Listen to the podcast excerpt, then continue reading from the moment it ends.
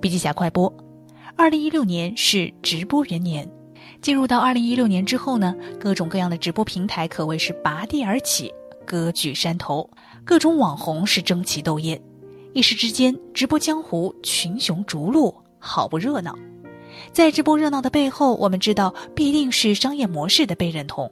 直播不仅改变了我们熟悉的传统视频的呈现方式，由从电视、电脑上看变为在手上看，也改变了我们由看视频到玩视频的参与方式。也正是因为这些改变，直播营销的核心变成了与用户的互动，从而也使内容的本身成了互动的平台，而不再是技术成为互动的平台。